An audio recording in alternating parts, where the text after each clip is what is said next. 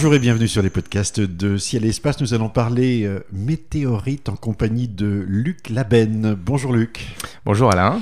Vous êtes... euh, alors, je dirais, j'ai du mal à vous présenter parce que je dirais, vous êtes d'abord marchand de météorites puisque vous êtes le patron de Labenne Météorite qui est une société euh, privée qui commercialise euh, des météorites sur le marché mondial. Mhm. Mais vous êtes surtout et d'abord un, un passionné de ces cailloux tombés du ciel. Alors, une question euh, très simple, c'est d'où vous vient cette passion? Ah, la- Cette passion, en fait, c'est- c'est comme... bon, ça a commencé tout petit déjà à ramasser des cailloux euh, dans les dans les chemins. Alors, euh, j'ai- je me souviens tout petit, euh, chez mes grands-parents, il y avait, bon, ils habitaient un HLM, mais autour, vous savez, il y avait ces chemins avec plein de graviers, plein de petits cailloux. Et là, je passais des heures, mais vraiment des heures, à regarder chaque caillou. Alors, je cherchais pas des météorites à l'époque, mais je cherchais des des fossiles, voilà. Bon, des minéraux, il n'y a pas de minéraux, mais des petits fossiles. Parfois, je trouvais un morceau d'oursin, et là, je regardais dans un petit livre que j'avais, j'étais euh, juste ravi. Donc, je dirais, ça a commencé là, la passion de, euh, ben, de regarder par terre, de ramasser les cailloux. Voilà. On vous regardait bizarrement, vous Euh, non, ça va, comme j'étais enfant à ce moment-là, bon, c'est tout. Je pense qu'on faisait. Cherche des billes. Oui, voilà, on faisait pas trop attention à moi à ce moment-là, mais voilà, ça, ça, ça a duré pendant très longtemps, et c'est vrai que j'ai continué aussi. À un moment, j'étais inscrit dans un club euh, dans la dans l'Aisne, en fait, pour chercher des, des minéraux et fossiles. Donc euh, voilà, ça, ça a été quand même jusque l'adolescence. Et puis aussi, finalement, il y a l'astronomie qui s'est greffée à ce moment-là. Ce que j'ai fait à l'époque, euh, l'été, euh, mes parents m'ont payé. là, j'ai eu beaucoup de chance. hein, des stages d'astro. Alors j'en ai fait un à Toulouse, c'était la, la SAP, je crois, c'était d'astronomie populaire à l'époque. Enfin, et puis j'ai fait aussi un, un autre stage d'astro.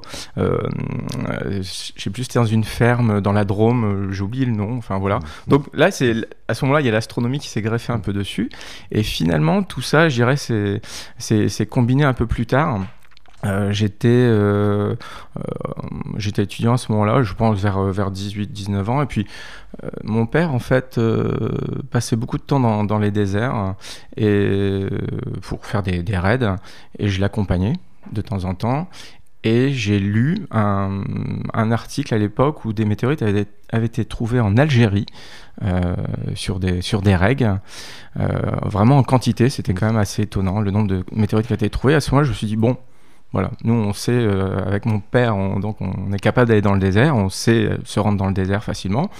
On va chercher des météorites, ça devrait pas être compliqué. Et vous vous souvenez de votre première météorite découverte par vous-même, si je puis Alors euh, oui, euh, alors ça n'a pas été du tout euh, pendant ces expéditions-là, parce qu'en fait, je me souviens, on a fait trois expéditions, on n'a absolument rien trouvé, bon, si ce n'est des outils lithiques préhistoriques, mais pas du tout de météorites. Mais il faut voir aussi qu'à l'époque, bah, il n'y avait pas, enfin, l'internet est balbutiant quand même. je parle de 94, 95, euh, donc il n'y avait pas d'image disponible de à quoi ressemblait une météorite dans le désert.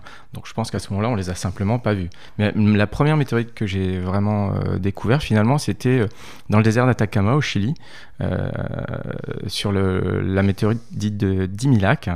Donc là, c'est une petite palasite. Alors là, on s'est rendu avec mon père sur ce site-là. C'était un site connu, enfin pas extrêmement connu, mais en fait, il y avait eu des morceaux de trouvés euh, un siècle auparavant. Et on s'est dit, voilà, on va aller chercher des morceaux de météorites. Et ça, c'était la première. Qu- Quel métier faisait votre père pour vous emmener aussi souvent dans les déserts Alors, mon, lointain. mon- mon père était commerçant à l'époque euh, dans le prêt-à-porter. Euh, voilà, et c'était euh, vraiment une. Mm. il- donc, il se rendait souvent dans le désert, et puis finalement, moi, j'y allais assez souvent à l'époque, même en moto. hein, je faisais des raids en moto. Voilà. Alors, vous n'êtes pas devenu géologue, parce qu'à force, Non. de, à force de, de se pencher pour voir s'il y avait des cailloux, Non. vous êtes devenu médecin. Oui, alors euh, ben, la, médecine c'est venu un peu un peu par hasard finalement. Je peux pas dire que tout petit j'ai eu envie voilà d'être médecin, ça n'a pas été ça, c'était voilà, je commençais à faire des études, euh, je me suis dit euh, médecine ça me paraissait intéressant au niveau de, de la science et voilà la, la curiosité que ça pouvait éveiller, donc je suis allé là-dedans. À aucun moment, c'est assez étonnant d'ailleurs avec le recul, j'ai pensé à à faire des études en rapport avec l'astronomie, la géologie. Je ne sais pas pourquoi, j'ai pas d'explication. Enfin voilà. Donc j'ai voilà, j'ai fait des études de médecine et j'ai exercé comme médecin en fait. hein. Voilà. Et puis, et puis ça ne vous a quand même pas quitté? Non, c'était toujours là, mais c'était euh, vraiment à, à côté, je dirais. Et, et c'est euh, cette première météorite fin de, au, au Chili, ça a quand même déclenché pas mal de choses parce que euh, d'avoir ça dans le creux de la main, Mm. Là, je dois dire, c'était bon, c'était tout petit, hein, c'était quelques grammes, mais je me suis dit, zut, c'est incroyable. Voilà, j'ai quelque chose dans la main qui, qui vient de l'espace, qui est tombé là. Je suis au milieu d'un désert fantastique en plus, que l'Atacama est vraiment magnifique, voilà, pour le ciel notamment. Alors, vous auriez pu les collectionner, simplement les empiler euh, sur vos étagères à la maison euh, en essayant d'avoir la plus belle collection qui soit et rester médecin. Qu'est-ce qui vous a fait euh, tout d'un coup les vendre? Alors, les, vendre, au départ, c'était un souci, je dirais, bêtement économique. C'était pour financer les expéditions. Parce qu'on s'est quand même rapidement rendu compte que les expéditions sont assez coûteuses. Euh, donc c'était un moyen de simplement de, financer ces expéditions, du coup d'être libre de euh, repartir assez rapidement. Euh, cela dit, assez rapidement, on a eu des, un contrat avec une université en Allemagne où euh, il s'engageait à nous acheter un fragment de chaque météorite que l'on découvrait, donc euh, mais à un prix fixe. Voilà. Et ça aussi, ça participait au financement des expéditions. Quel intérêt? Alors pour, l'université, euh, du coup, ils avaient un échantillon de chaque météorite que l'on découvrait. Euh, pour un prix euh, qui à l'époque était vraiment très très raisonnable, mais le prix était fixe quel que soit l'intérêt de la météorite. Euh, c'est-à-dire mmh. qu'ils pouvaient tomber sur une météorite chondrite ordinaire qui sont somme toute assez courantes ou des météorites beaucoup plus rares, voire planétaires, pour le même prix. Mmh. Donc ils avaient un échantillon de tout. Nous, ça nous permettait d'avoir une classification de chaque météorite, savoir ce que l'on avait trouvé, et éventuellement le proposer à d'autres scientifiques. Mmh qui souhaitaient travailler dessus. C'était une affaire de famille chez vous, la recherche des météorites, parce que vous dites on? Oui, alors euh, oui, parce que euh, il y avait donc euh, mon père, mon frère. Pendant très longtemps, on a fait beaucoup d'expéditions à trois. Bon, il se trouve que maintenant, nous ne sommes plus qu'à deux avec mon frère, mon père faisant autre chose. Mais c'est, oui, c'est toujours, ça a toujours été une passion de famille quand même. C'est vraiment un partage en famille. Vous dites désert d'Atacama pour la recherche donc en Amérique du Sud, oui. donc au Chili. Hein. on sait que c'est, là où est installé le VLT, hein, en tout cas pour les astronomes amateurs et professionnels. quels sont vos, vos terrains d'expédition, vos territoires? Alors, euh, rapidement, en fait, après le, Chili, parce qu'on s'est rendu compte, au Chili, il y a cette météorite qui était connue euh, de longue date. On a cherché un petit peu à l'époque, on a trouvé euh, une chondrite, hein.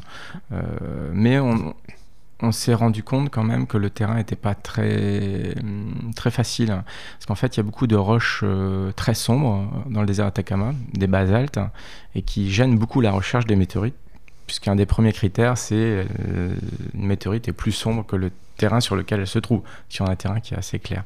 Donc quand on a des morceaux de basalte, ça se prête assez peu. Donc à ce moment-là, c'est vrai qu'on a décidé, enfin nous sommes allés plutôt en Libye, euh, Mauritanie, euh, Sud Algérie, et là on a nous avons ce qu'on appelle des règles, donc des surfaces euh, très blanches, hein, qui se prête bien à la recherche de météorites. Donc très rapidement, je dirais, le terrain de recherche est, allé en, enfin, en Afrique. Déjà, les mmh. expéditions, c'était plus facile, enfin, c'était moins coûteux. On pouvait y aller directement en véhicule, donc c'était... Voilà.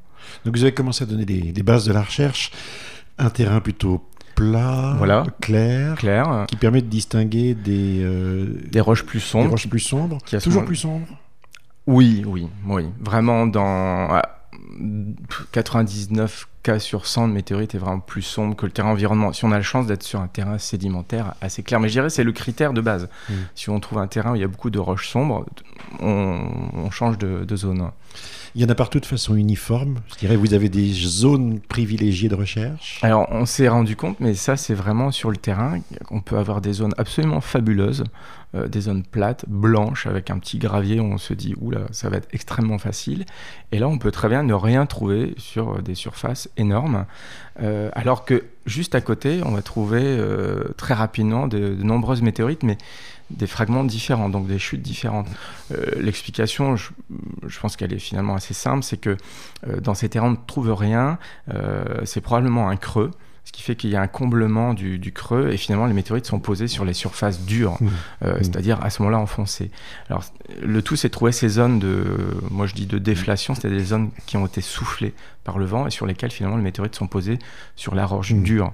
Euh, donc ça avec l'habitude on arrive à les, repérer, mais au départ euh, c'était un peu au pif. Là vous rentrez d'expédition. Oui, lundi dernier, enfin pas ce lundi passé, celui d'avant. Euh, donc là, c'était au, Moyen-Orient. donc dans une zone typique comme je viens de décrire, c'est on a des terrains sédimentaires très clairs, plats. C'est un désert à cet endroit-là qui est très, très ancien dans le sens où on a des accumulations de météorites vraiment sur plusieurs centaines de milliers d'années. Vous l'aviez déjà repéré celui-là? Oui, oui. Alors, euh, il n'y a pas que nous qui avons cherché à cet endroit-là, d'autres ont cherché. C'est comme les coins cèpes, ça. Voilà, exactement. Oui, oui, Et puis, euh, je trouve qu'on peut comparer avec les champignons aussi au niveau du, de l'œil qui s'aiguise au fur et à mesure. Euh, puisque c'est vrai les champignons au départ on les voit pas, il suffit d'en voir un et on voit euh, rapidement les autres. Et les météorites c'est effectivement un, peu pareil. Euh, là, ce, désert-là, donc nous sommes restés euh, une dizaine de jours. Et pour donner une idée des, de ce que l'on peut trouver du temps passé, parce que souvent on me pose ces questions-là, hein, le, nombre de météorites, les surfaces. En fait, on, on roule en gros, cette fois-ci c'était 8 heures en véhicule, 8 heures par jour. Sur 8 euh, heures, on fait une centaine de kilomètres. Donc on roule assez lentement, on roule entre 20 et 30 km heure, mais sachant qu'il y a de nombreux arrêts, finalement on a une petite moyenne. Donc le but c'est voilà chacun donc euh, chacun d'un côté, le conducteur et le passager, chacun regardant de son côté. Mmh. Bon le conducteur regarde aussi devant lui, c'est mieux, hein, même si on roule doucement, c'est pour éviter les, cailloux, les crevaisons. Et, voilà, on balaye alors une zone. nous on pense qu'on est efficace sur 100 mètres de chaque côté à peu près. Euh, et là, dès qu'il y a un caillou noir, on s'arrête, on ramasse le caillou et on regarde de près si ça peut être une météorite ou pas. Et là, vous en avez trouvé? Alors euh, oui, on a trouvé, alors finalement assez peu de météorites, hein, puisqu'on refait des zones qui ont été déjà faites hein, par nous, ou par d'autres, hein. mais cette fois-ci, nous avons décidé de chercher aussi beaucoup à pied. C'était possible à cette saison-ci, parce qu'il faisait moins chaud et aussi la nuit. Et surtout, nuit oui, oui, on ramasse des choses plus petites. Oui, alors ça, au début, on s'est un petit peu moqué de nous là-dessus. Euh, je pense que ça va pas durer parce que, en fait, on a un excellent contraste à la nuit. C'est-à-dire que la nuit, on cherche non pas en véhicule. Hein. Bon, en gros, on fait notre recherche avec le véhicule la journée. Donc, euh, on roule à peu près ces, 8 heures sur la journée. Euh, avec un peu de chance, on peut trouver une, deux, deux météorites sur la journée, parfois zéro. Hein, voilà. Euh, et le soir, quand le soir arrive, à ce moment-là, bon, on mange quand même, hein. on fait un petit campement, on mange dans le désert, c'est tranquille, on a un ciel fabuleux en plus. Et puis là, on, prend des, des, lampes frontales, alors ou soit des torches, mais les torches, vous savez, avec les, les LED, hein, qui, sont, ont une lumière très très blanche. Et là, on a un contraste qui est fabuleux, bien meilleur que le jour. Parce que le jour, on est toujours embêté avec le, soleil. Euh, suivant l'angle de vue, euh, il y a des ombres portées avec le soleil, ce qui fait que des cailloux peuvent avoir l'air noir, sombre en tout cas, alors qu'ils ne le sont pas. On n'a pas du tout ce problème la nuit, parce que là, on, dirige la torche devant soi. Alors évidemment, la surface prospectée est bien moindre. Hein. Évidemment, là, on, fait, on balaye sur quelques mètres de large. On marche lentement, évidemment, c'est une marche à pied. Par contre, ça permet de regarder des cailloux beaucoup plus petits. Euh, là, on a, on a décidé de ramasser à partir de 5 à 10 grammes. On ramasse, si ça a l'air d'être sombre, s'il y a déjà un bon critère, et on regarde de près. Donc là, euh, on a on a changé un peu la, méthode. Puis du coup, ça augmente les, les, temps de recherche, parce que du coup, on cherche l'année aussi. Quel type d'objet vous avez trouvé là, typiquement? Alors les, les, plus, les météorites les plus courantes sont les chondrites, hein, euh, donc qui constituent vraiment un très très grand pourcentage des météorites découvertes, donc les chondrites ordinaires. Là, les chondrites ordinaires, c'est le premier critère que l'on avait, enfin le premier c'était la couleur sombre, et je me souviens au tout début, en fait l'outil c'était euh, numéro un, c'était l'aimant. Euh, donc une pierre était sombre, soit elle a une croûte de fusion, c'est-à-dire une croûte noire qui montre que cet objet est rentré dans l'atmosphère. À ce moment-là, c'est évident, on ne se pose même pas la question. Soit, euh, malheureusement, ce qui se passe souvent dans le désert, la croûte est partie avec le vent de sable qui érode la météorite. Donc à ce moment, on sort l'aimant. Si l'aimant se colle dessus, en général, c'est un très bon critère de, pour être une météorite. Maintenant, si on veut trouver des choses différentes des conduites ordinaires, vaut mieux euh, avoir d'autres critères que l'aimant, puisqu'il y a des météorites donc, lunaires des météorites martiennes, qui sont vraiment les, évidemment les objets qui me passionnent le plus. Et là, évidemment, l'aimant est complètement inefficace et même déconseillé à utiliser. Et quel est le critère pour une lunaire ou une martienne alors? Alors là, c'est là c'est très difficile à, expliquer parce que bon, le, le, fait que la roche soit plus sombre, ça marche aussi pour la météorite lunaire. Les météorites martiennes. Maintenant, il se trouve euh, que dans ces déserts où les météorites peuvent être très anciennes, là, on parle plus du tout de croûte de fusion. Euh, d'ailleurs, bon, là, c'est un podcast, on peut pas voir, mais je pourrais montrer tout à l'heure une météorite martienne lunaire que je viens de, de trouver. Il n'y a pas de croûte de fusion, voire quasiment pas. Donc le critère, après, c'est d'en avoir vu, d'en avoir trouvé. Euh, il y a des, minéraux quand même, euh, des fragments de minéraux différents dans les météorites lunaires, chose que l'on ne trouve pas sur les roches sédimentaires sur lesquelles on cherche. Donc c'est pas un caillou comme un autre dans un environnement voilà. classique. Il faut se dire, voilà, ce caillou-là, il a rien à faire là. En fait, c'est un peu ça. Alors, il y a beaucoup de feeling, mais il y a quand même le l'œil qui s'aiguise au fur et à mesure des, trouvailles. Mmh. Euh, je dirais que pendant 4-5 ans, les 4-5 premières euh, recherches, 4-5 premières années, euh, il n'y a aucune chance qu'on trouve une météorite lunaire ou martienne parce qu'on aurait pu nous les mettre sous le nez, on ne les aurait pas ramassés à ce moment-là, parce qu'on n'avait pas l'œil euh, qui s'était fait. Maintenant, au fur et à mesure des expéditions, on augmente nos chances de trouvailles hein, et on les laisse plus passer. Quoi, Ça reste quand même rarissime, en tout cas pour les lunaires et les martiennes. Oui, oui, parce que en fait, on parle de actuellement là, euh, il y a une centaine de météorites lunaires découvertes, euh, mais ce qui représente 50 chutes de météorites lunaires, hein, parce que parfois on peut trouver plusieurs morceaux de la même météorite lunaire. Donc on a, on parle de 50 météorites lunaires euh, différentes pour l'ensemble du, globe, ce, qui n'est pas beaucoup.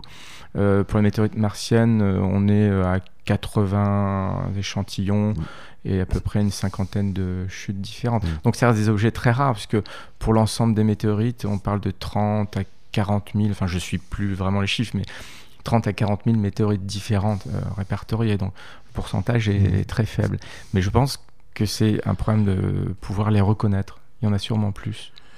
Ça vous arrive aujourd'hui d'apprendre euh, par une dépêche, un journal, qu'une chute importante est, est, arrivée sur Terre et de, prendre un billet d'avion et, de foncer en vous disant bah voilà de la matière fraîche, euh, je sais les reconnaître, euh, voilà le périmètre, je suis sûr d'en trouver. Alors moi je ne fais pas ça.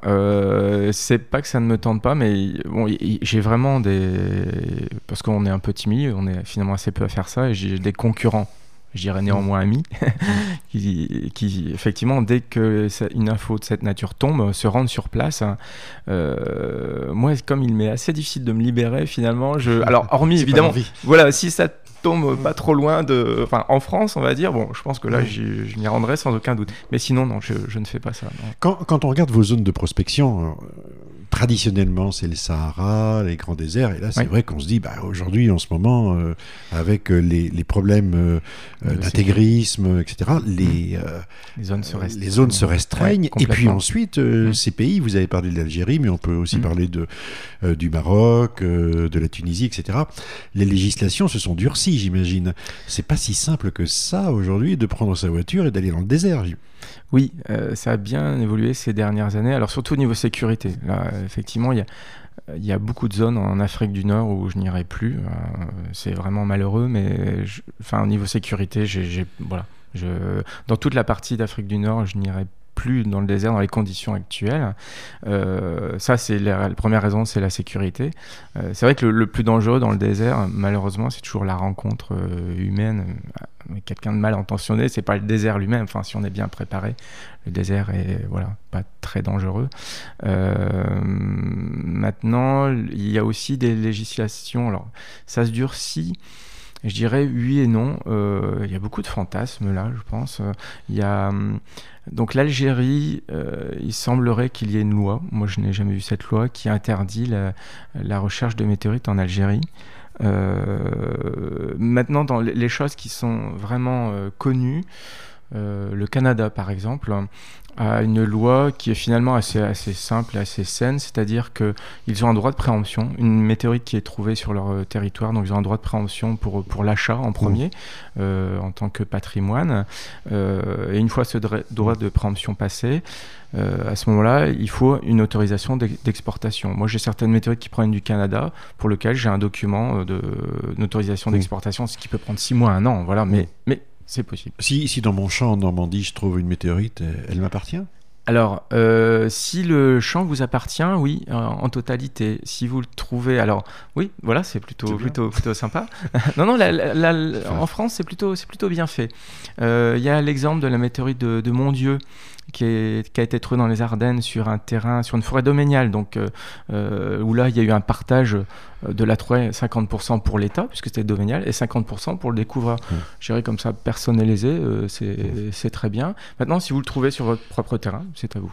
Alors, certains chercheurs de météorites ont formé euh, dans les déserts euh, mhm. les habitants de ces déserts, les nomades, euh, etc., à, la recherche, puisqu'on leur a montré, ils ont utilisé la même technique que vous, finalement.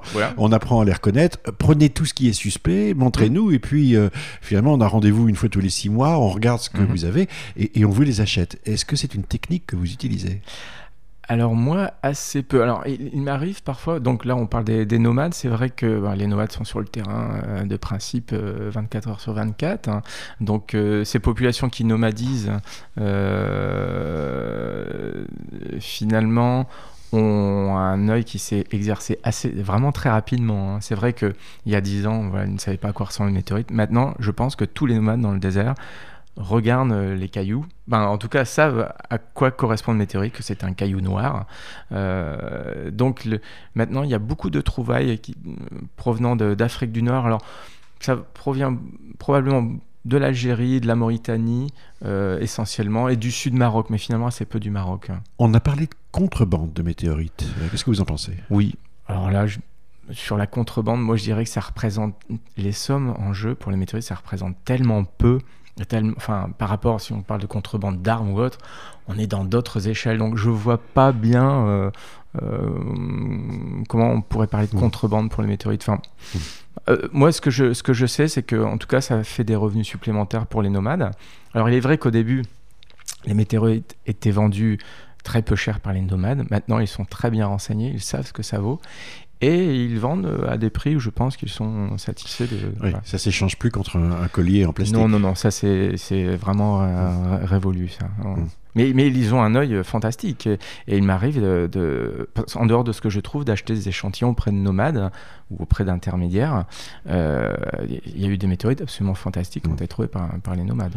Pour, conclure sur cette recherche dans les déserts, hein, est-ce qu'il reste, à votre avis, beaucoup de choses à trouver? Parce que ce que vous nous démontrez là, c'est que finalement, vous allez maintenant vers les petits objets, peut-être même les, les, je veux dire, ce qu'on n'a pas trouvé autour de mm. la grande découverte d'un météorite de taille respectable. Oui, euh, parce que donc, au niveau euh, de l'Afrique du Nord, donc voilà, c'est à titre privé, c'est risqué. Maintenant, il reste quelques déserts, notamment en Oman, euh, qui sont d'excellentes zones, mais depuis maintenant dix ans, Oman a été parcouru en long, large et en travers par des, des chercheurs de météorites, chasseurs de météorites.